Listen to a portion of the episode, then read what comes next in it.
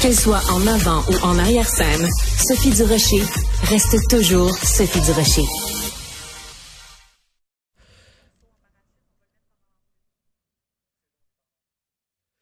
Eh bien, on va parler maintenant avec Mélanie Caron, qui est patiente en phase terminale du cancer et qui a sauté en parachute. C'est une histoire euh, vraiment qui vous a beaucoup touché au Journal de Montréal et Journal euh, de Québec. Alors, euh, on va parler avec Mélanie. Bonjour Mélanie. Bonjour.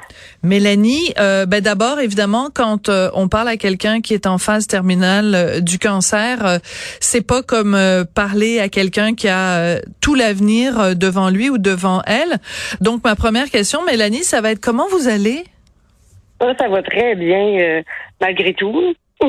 oui. On, y va un jour à la fois puis c'est ça, on, on profite des moments qui nous restent.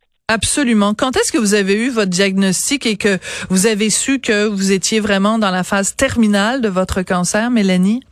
Au printemps, là, euh, fin de printemps, début d'été, j'ai commencé la chimiothérapie euh, de phase terminale. Je voulais même pas l'en faire, puis finalement, j'ai décidé d'en faire pareil.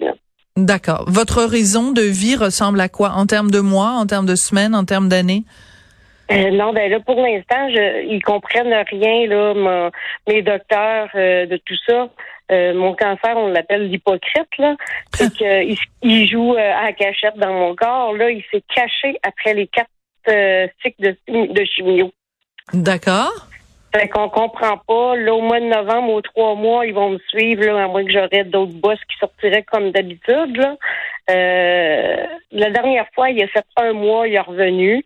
Là, on ne sait pas combien de temps qu'il va faire avant qu'il réapparaisse sur les, les, écrans, finalement. D'accord. Euh, euh, donc, vous, vous avez décidé de vivre pleinement le temps qui vous restait.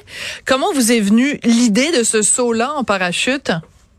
Ben, j'ai toujours aimé les affaires comme ça, mais j'avais jamais, on dirait, euh, j'embarquais jamais dans mon idée. Je, la commençais, mais je la finissais pas. ah oui, je comprends ça. fait que c'est ça. Fait que finalement, mon chum m'a amené, il a dit ben Guillaume le multivierge, t'aimerais ça? Fait que j'ai fait comme Ah oui. Fait que euh, en parlant avec Marie-Josée Gagnon, ma chum a dit Go, on essaye ça.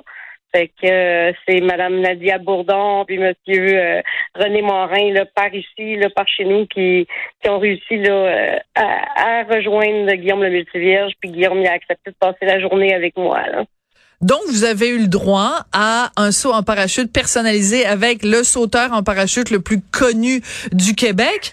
Euh, J'imagine que c'est aussi parce qu'il a été touché par votre histoire que, que Guillaume l'a fait. Euh, une fois que vous l'avez fait, est-ce que euh, ben d'abord décrivez-nous comment ça s'est passé, quel genre d'adrénaline vous avez vécu pendant le saut? Ah, c'est dur à décrire parce que c'est vraiment non mais euh, c'est vraiment unique comme euh, j'ai fait un tour d'hélicoptère la semaine d'avant et ça fait pas de l'adrénaline comme ça là. Non. hein? vraiment non non vraiment pas. C'est très le fun l'hélicoptère mais c'est c'est pas sauter en avion là. Sauter en avion, c'est sauter dans le vide.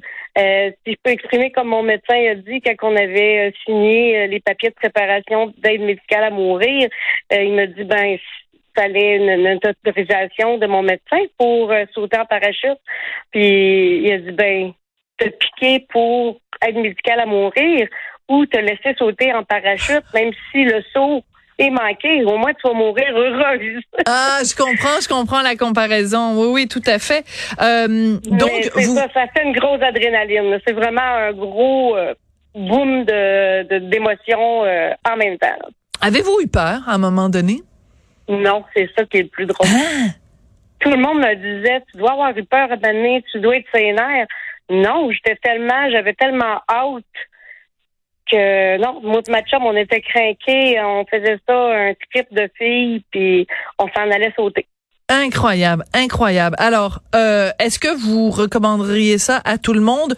Et là, je dis tout le monde dans le sens, euh, bon, vous, vous l'avez fait pour une raison, c'est que vous vouliez vivre des choses intenses avant de partir.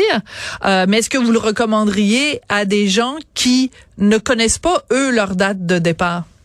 Oui, parce que comme j'ai exprimé euh, à TVA, euh, on ne sait pas notre date, mais personne ne la sait. Moi, j'ai une amie qui a perdu sa fille tout d'un coup. un accident de voiture. Mm. Fait qu'on le sait jamais. Même moi, matin, j'étais sur la route. On le sait pas quand est-ce qu'on peut se faire frapper.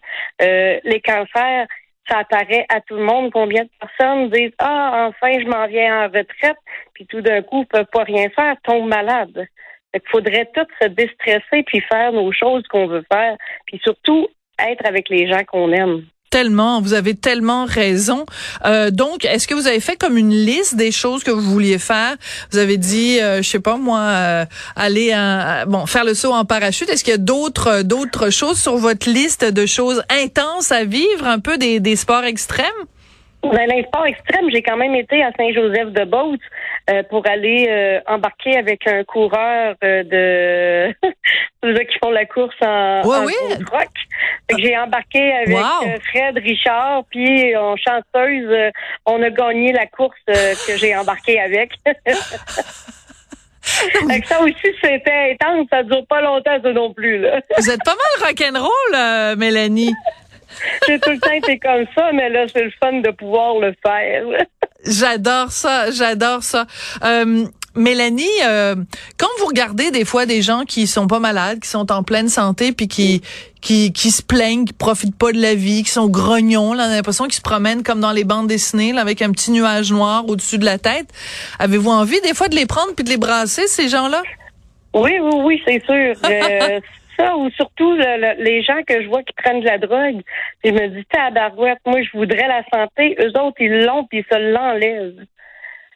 Ça, c'est quelque chose Très bonne réflexion. que j'ai de la misère beaucoup avec ça. Ouais, je comprends, euh, je comprends tout à fait. En même temps, il y a peut-être toutes sortes de raisons pour lesquelles ils prennent euh, de la drogue et puis on ne connaît pas leur passé nécessairement, mais je comprends l'image aussi de se dire parce que c'est la drogue, ça peut être la cigarette, ça peut être toutes sortes de choses qu'on fait à notre corps puis oui, la boisson, qui sont pas bonnes pour euh, la santé. Ah ben non, la boisson par contre là, là laissez-nous un petit ben verre de vin de temps en temps là ben quand même. Il y a pas de problème, c'est l'abus encore une fois. Oui, bien sûr. Je vous taquinais, je vous taquinais Mélanie. Écoutez, j'en ça, on m'avait dit ça dans les pendant la chimio.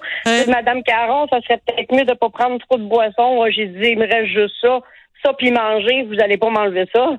ben oui. Alors je vous souhaite une bonne bouteille de vin, je vous souhaite un bon repas ce soir pour continuer à profiter de la vie, Mélanie, pendant que vous êtes euh, que vous êtes avec nous et avec les gens que que vous aimez et qui vous aiment. Et puis euh, ben moi je trouve ça formidable, j'adore euh, votre histoire. J'ai oublié de mentionner que vous veniez du Bas-Saint-Laurent. Ça nous fait toujours plaisir de parler à des gens partout à travers le Québec parce qu'à Cube, on est une radio vraiment pour tout le Québec au complet. Écoutez, Mélanie, merci d'avoir partagé votre, votre histoire avec les auditeurs de Cube. Ça fait plaisir.